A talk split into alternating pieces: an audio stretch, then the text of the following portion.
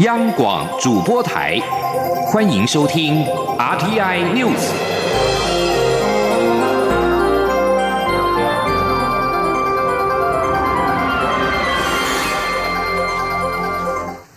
各位好，我是李自立，欢迎收听这一节央广主播台提供给您的 RTI News。中国国家主席习近平今天在告台湾同胞书发表四十周年的纪念会上，重申对台“一国两制”，并强调和平统一，但是不放弃武力选项。习近平也倡议在“九二共识”反对台独的基础上，两岸各政党各界界别推举代表性的人士，就两岸关系和民族未来开展广泛深入的民主协商，来推动两岸关系和平发展，达成制度性的安排。对此，蔡英文总统今天下午也亲自回应表示，习近平的谈话证实了所谓“九二共识”就是一个中国、一国两制，台湾绝不会接受一国两制。总统也指出，在民主国家，任何涉及两岸的政治协商跟谈判，都必须经过台湾人民的授权跟监督，并且经由政府对政府的模式来进行。记者欧阳梦平的报道。蔡英文总统二号下午在总统府亲自回应中国国家主席习近平在告台湾同胞书四十周年纪念会发表的谈话。总统表示，他必须郑重指出，我们始终没有接受九二共识，根本的原因就是北京当局所定义的九二共识其实就是一个中国一国两制，台湾绝不会接受。总统说：“今天对岸领导人的谈话证实了我们的疑虑，在这里我要重申。”台湾绝不会接受一国两制，绝大多数台湾民意也坚决反对一国两制，而这也是台湾共识。总统也指出，我方愿意坐下来谈，但作为民主国家，凡是涉及两岸间的政治协商及谈判，都必须经过台湾人民的授权与监督，并经由政府对政府的模式进行。在这个原则下，没有任何人或团体有权利代表台湾人民进行政治协商。总统并重申他在新年谈话提出的四个必须及三道防护网，强调中国不应该否定台湾人民共同建立的民主国家体制，或以分化利。利诱的方式介入台湾人民的选择，或以打压、威吓，企图让台湾人屈服，这就是台湾的立场，就是民主的立场。我方也愿意在巩固民主及强化国家安全基础上，进行有秩序的、健康的两岸交流。总统也表示，我方反对北京以利中为核心，以利诱及吸引台湾技术、资本及人才走进中国大陆的经济统战，并将全力推动壮大台湾的各项策略及。措施巩固以台湾为主体、台湾优先的经济发展路线。总统强调，过去两年来，台湾善尽区域成员的义务，积极贡献于两岸及区域的和平稳定。我们不挑衅，但坚持原则；我们饱受各种打压，但从未放弃对两岸关系的基本立场与承诺。他要提醒北京当局，大国必须要有大国的格局。大国的责任，国际社会也正看着中国能不能有所改变，成为受到信任的伙伴。而四个必须，正是两岸关系能否朝向正面发展最基本也最关键的基础。总统并指出，所谓心灵契合，更是应该建立在彼此的相互尊重与理解。他说：“所谓的心灵契合，应该是建立在彼此的相互尊重与理解，建立在两岸政府务实。”处理有关人民福祉的问题上，例如眼前我们十万火急的猪瘟的疫情，施压国际企业涂改台湾的名称，不会带来心灵契合；买走台湾的邦交国，也不会带来心灵契合；军机、军舰的绕台，更不会带来心灵契合。总统最后重申，九合一地方选举的结果绝不代表台湾基层的民意要放弃主权，或是在台湾主体性上退让。民主价值是台湾人民珍惜的价值与生活方式。他呼吁中国勇敢踏出民主的脚步，唯有如此，才能真正理解台湾人的想法与坚持。中央广播电台记者欧阳梦平在台北采访报道。针对中国国家主席习近平今天的两岸谈话。陆委会也发出严正的声明，表示台湾人民绝不接受一国两制，也不会接受消灭中华民国主权的统一协商，因为专制政权不可能有民主协商。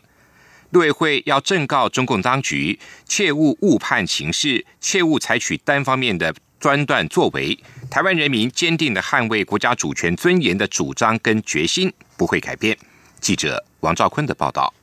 陆委会表示，习近平的谈话内容反映了加速统一的急迫性，是一篇对台高度统战、促统与分化的宣传。陆委会并对于中共当局矮化台湾，而且片面界定的一中原则、一国两制来进行统一的工作，却绝口不提对台无情打压，不尊重台湾民主体制与人民选择权利，更排除与我执政当局沟通接触等做法，表达遗憾。习近平提出民主协商主张，陆委会指出，一中前提的民主协商是分化台湾。消灭我国主权的统一协商，因为两岸问题的本质是两岸各自坚持属于中华民国与中华人民共和国，其中虽经历对抗与缓和，但这样的坚持到今天没有改变。然而，中共当局坚持中华人民共和国是代表中国的唯一合法政府，从未正视中华民国仍然存在的事实。陆委会发言人邱垂正说：“中共领导人今天倡议的民主协商、政治谈判等，没有我们国家生存的空间。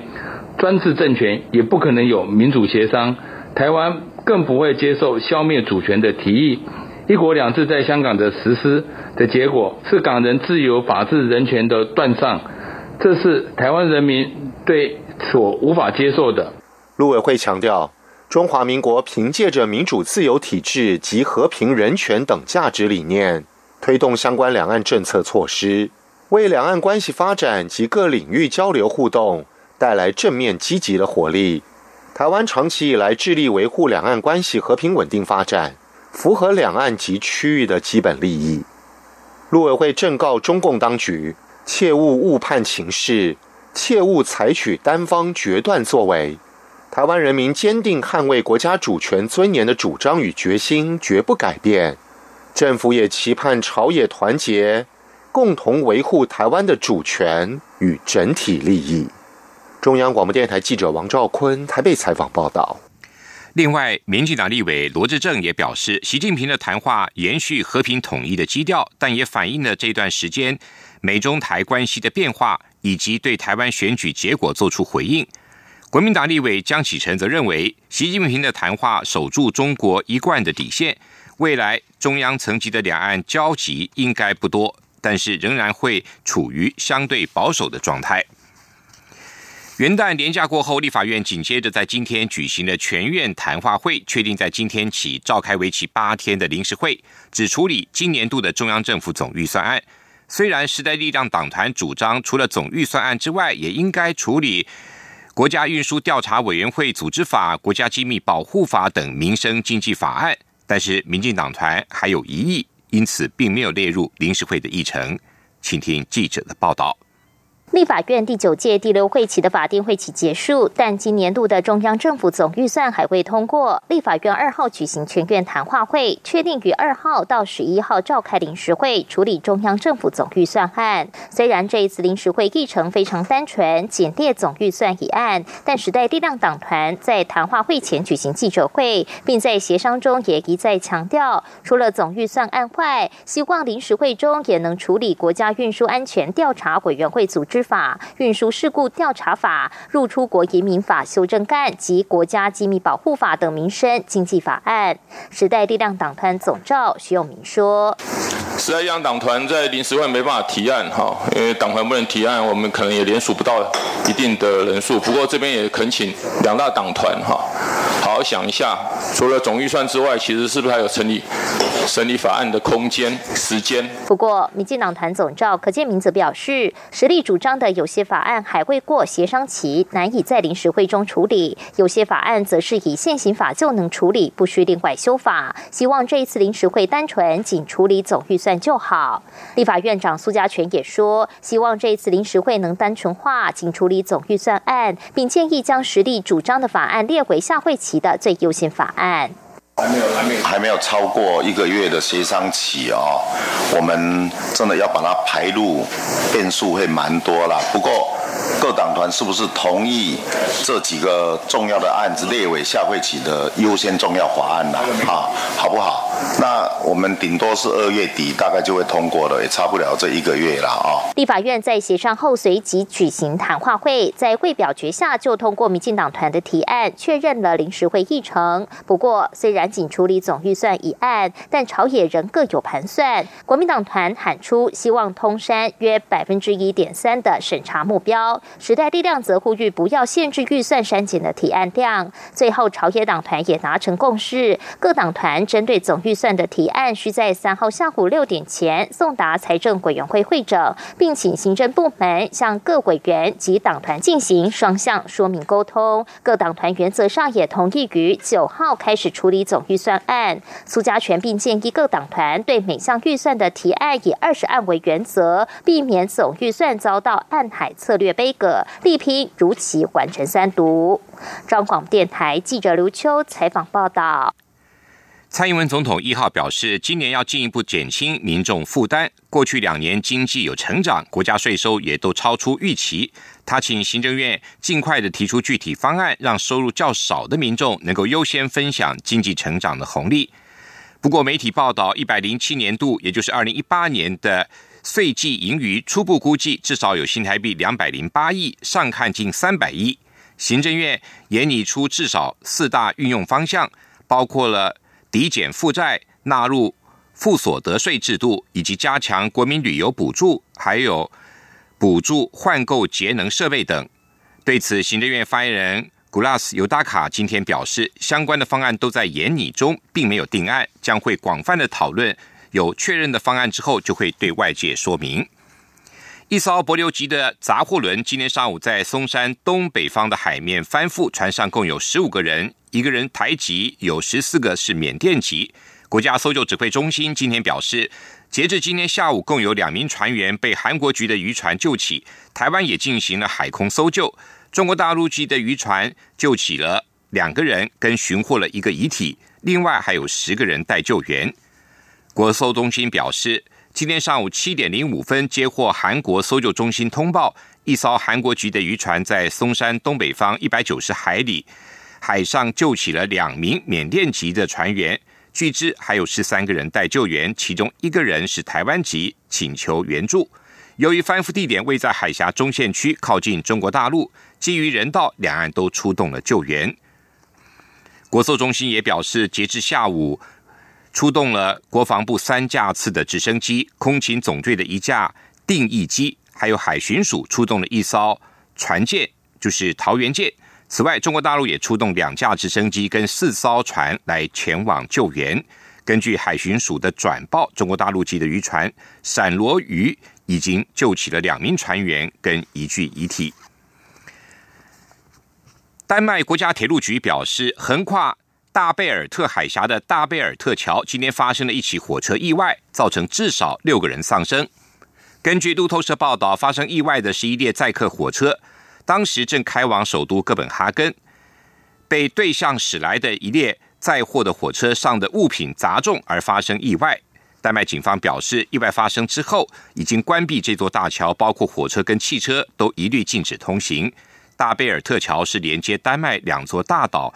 西兰岛跟飞鹰岛的重要桥梁，桥上有一条两线往来的铁道跟一条四线道的高速公路。根据丹麦媒体报道，在火车意外发生的当时，桥上正刮着强风。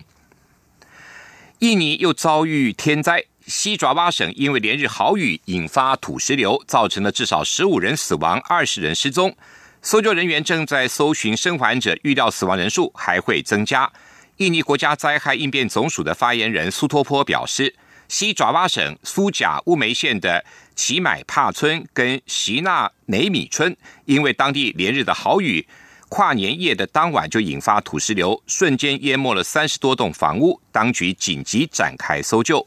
苏托坡表示，目前确认十五人死亡，二十人下落不明。由于当地的气候不佳，影响救援，失踪者的情况恐怕不乐观。这里是中央广播电台台湾之音。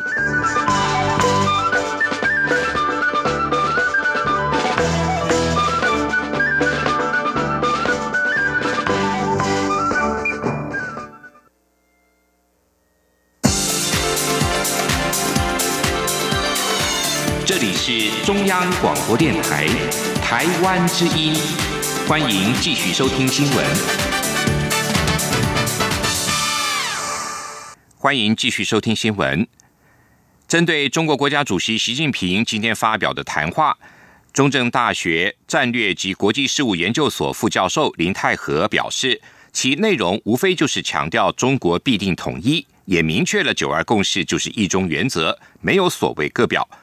两岸政策协会秘书长王志胜也认为，从习近平的谈话可以看出，北京对台政策已经跳过了如何统一这一类的论述，而是直接变成了和平统一之后台湾要如何治理的问题。记者王兆坤的报道：习近平在告台湾同胞书四十周年的场合发表谈话，两岸政策协会秘书长王志胜表示。从大脉络来看，江泽民、胡锦涛都在就任六年后发表了江八点与胡六点。习近平这一次的习五点也是就任六年后发表，基本上都算是中国领导人对于自己上任后的对台工作做出一个总结。王志胜指出，习五点的前三点——和平统一、一国两制、一中原则，不脱其对台政策的基本调性。而第四点融合发展，第五点心灵契合，则属于习近平自己的政策，也代表着习近平对台工作的施政重点。王志胜认为，习近平使用不少篇幅谈论两制如何落实，这是与过往最大的不同。因为以前讲的是如何和平统一，现在则是直接告诉台湾，统一之后你会如何被治理。王志胜说：“你从习近平的看法可以看到，他那种所谓的那种大国的，呃，用他用他们的说法叫做战略自信。你看到的是，我告诉你哦，我就是你，你就是要统一了哦。那现在是来谈统一之后怎么安排台湾后续的问题，包括各式各样的治理可以怎么安排哦。你们可以来谈。以前是谈和平统一，如何和平统一？现在是谈和平统一之后，台湾如何治理。”中正大学战略暨国际事务研究所副教授林泰和表示，习近平的谈话无非就是强调中国必定统一论调，也明确了九二共识就是一中原则，没有各表的空间。这一点，台湾人民必须清楚认知。林泰和说：“因为他的九二共识里面根本没有一中各表的空间嘛，对，等于等于没有，没有中华民国，对对。不仅要清楚认知中国的九二共识。”林泰和强调，习近平所谓的融合发展，是要透过对台经济让利与差别待遇，达到分化目的。展示说，反正你如果接受九二共识，我就会让利嘛。然后他要让台湾知道说，有和没有九二共识的差别在哪边。不过，这个中国的让利背后都是有政治意图啦，因为天下没有白吃的午餐嘛。习近平重申，台湾问题是中国的内政。政治大学名誉教授丁树范指出，在当前美中关系不佳的情况下，习近平这方面的谈话是要防范美国利用台湾问题借题发挥，也很有可能与蔡英文总统的访美计划有关。丁树范说：“他担心美国会在台湾问题上所谓的搞鬼嘛，然后今天不是有传说是小英可能要到美国访问嘛？那问题就是小英去美国访问一定要美国同意嘛？”那美国如果同意的话，那当然就变成说美国在两岸中间可以可以拿翘嘛。林泰和也认为，在美中抗衡态势下，习近平透过融合发展的一系列让利作为，迎合九合一选举呈现的经济民生议题来拉拢人心。除了不让美国拿翘之外，更想反过来把台湾作为杠杆，用来对付美国。中央广播电台记者王兆坤台北采访报道。对于习近平抛出两岸政党对话，全国商业总会理事长赖正义今天下午表示，乐见两岸各党派做对话，但九二共识仍是两岸能否开启对话的关键。工商协进会理事长林柏峰则强调，两岸关系和平稳定是企业投资、台湾对外经贸的重要基础，而且中国市场不能放，希望双方以沟通建立互信基础，呼吁两岸不要把路越走越窄。不要去钻牛角尖，双方应该释出善意，包括中国应该和台湾共同防疫非洲猪瘟，我方也应该以更开放的心胸处理前海协会会长陈云林来台见前副总统连战等。台北股市今天开红盘，虽然在平盘之上，小涨开出，但是受到中国大陆去年十二月制造业采购经理人指数跌破了五十，景气荣枯线的拖累，台股大盘出现重挫行情，创近十年来红盘日第二大跌幅。不过，开红盘日收黑不代表全年走势就会偏弱。根据统计，过去十年只有二零一五年开红盘日下跌百分之零点三六，全年下跌百分之十点四一。其他的算是开红盘日的表现不佳，全年也都以上涨作收。投资人看待今天的台股弱势表现，不用太过担忧。四家离岸风电开发商为了可以适用去年。趸购费率每一度新台币五点八元，积极向彰化县政府说明，期盼能够获得开发案的复审同意函。不过彰化县政府强调，业者的说明过于简略，因此没有放行。经济部能源局今天指出，今天是最后一天截止日，中午就已经将业者们的最新回复送交彰化县，也将向县政府来说明。记者谢嘉欣的报道。根据今年短购费率预告草案，离岸风电费率大降至每度新台币五点一元。为此，沃旭、中能、海龙及哥本哈根基础建设基金 （CIP） 等四家离岸风电开发商积极争取彰化县政府核发复审同意函，希望赶在二号下班前获得经济部能源局电业筹设许可，进而与台电签购售电合约，以适用去年的短购费率每度新台币五点八元。不过，彰化县府上个月二十八号强调，筹备创设审查并非县政职权，且业者在渔民渔会沟通、产业合作、提升在地就业等方面说明过于简略，因此未核发复审同意函。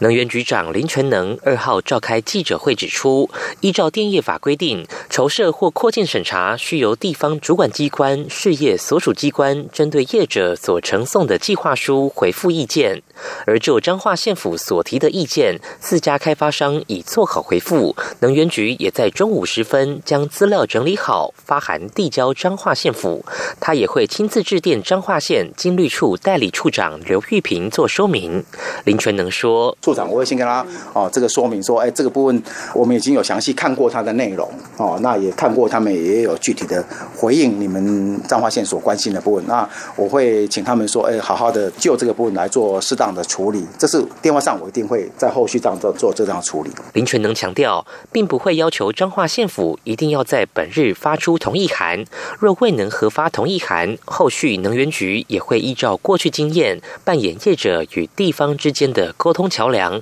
盼能促成风场开发案顺利实践。由于二零一五年时，彰化县府就曾针对福海离岸风力发电计划核发同意函，此次四家开发商的申请案，彰化县府却说筹备创设审查并非县政职权，也让外界联想可能和彰化县政党轮替有关。林全能仅表示，县府团队成员调动应该不大，且电业法新法上路，相关规则也与修法前差不多，承办人应该清楚了解。中央广播电台记者谢嘉欣采访报道：国家通讯传播委员会 NCC 今天公布了台湾五家电信业者最新的四 G 上网速率的量测结果，无论在定点或者是移动的上网速率都持续的提升，尤其是全台定点的平均下载速率提升到九十五点四 m 比前一年提升了六成八。移动下载速率方面。地方县市最高可达六十八枚国道也有七十八枚不过最快的则是台北捷运中和新芦线，以一百一十二枚称雄。记者吴丽君的报道。NCC 委托电信技术中心，针对中华电信、台湾大哥大、远传、台湾之星及亚太电信等业者，于去年六到十月执行全国行动上网速率评量，结果在七千八百五十一个村里及国道、快速道路，还有台铁、高铁、捷运等大众运输系统，分别进行四 G 定点及移动的上网速率量测，并于二零一九年开工第一天公布。量测结果。NCC 副主委翁博宗表示，在定点量测方面，各县市的四 G 平均下载速率表现最好的是苗栗，超过一百二十五 m 其次是南投、金门、花莲都在一百一十二 m 以上，最慢的则是台南，不到八十四 m 其次是高雄、桃园、屏东及连江都不到九十 m 不过整体平均下载速率较前年快了将近七成。翁博宗说：“一百零七年度量测的四 G 速度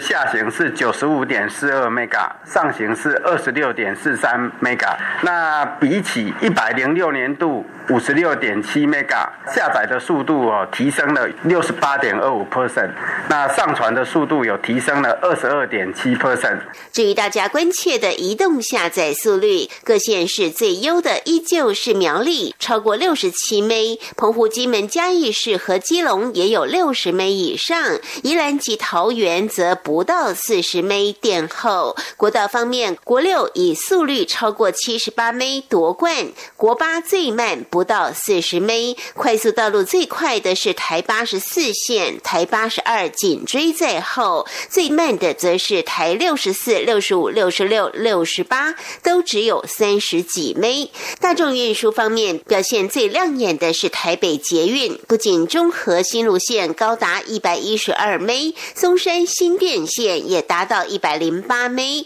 高雄捷运局线也不错，达到八十四 m 机场捷运虽是后起之秀，同样超过五十七枚都比台铁主线三十九枚和高铁二十八枚来得流畅。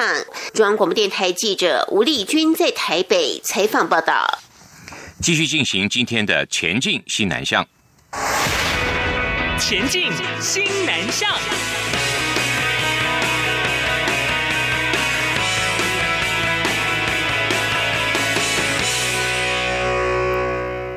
对于在海内外有建厂或扩产计划、特定投资计划，比方像 BOT 或专案融资、借新还旧，以及购料或者是营运周转金需求的企业而言，第一银行联合贷款业务是短期内筹募大笔资金的不二选择。除了能够有效的筹足所需要的资金之外，还可以减少跟个别银行议价时间。加上筹资的方式具有多样的选择，可以弹性的结合一般贷款、信用状、银行保证等产品，而且在授信期限、还有利费率跟还款方式上，都是企业量身定做。不仅满足企业的融资需求，也能够适度的提高企业的知名度，可谓是好处多多。第一银行目前在全球十六个国家拥有三十五个海外据点，亚洲金融服务据点更居台资银行之冠。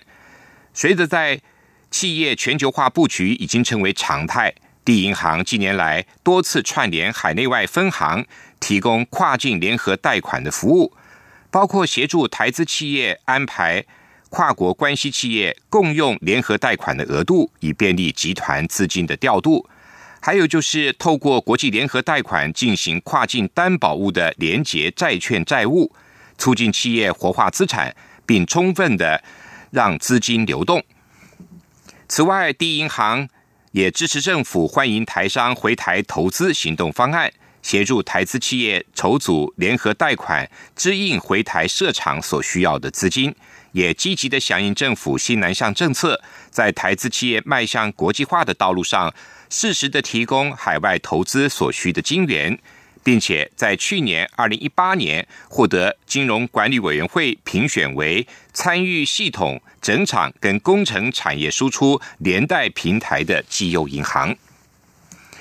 国立东华大学推动越南招生，特别设立了越南台湾研究中心，为双方合作打下基础。中心筹备主任、人社院院长王宏瑞教授表示。花莲县内有两千多位新住民，校方乐见引进更多的资源，促进双边的师生教学研究工作。未来更广泛的会将科技、环境、族群、人文、社会，还有经济跟艺术等方面的区域研究一并纳入合作范围。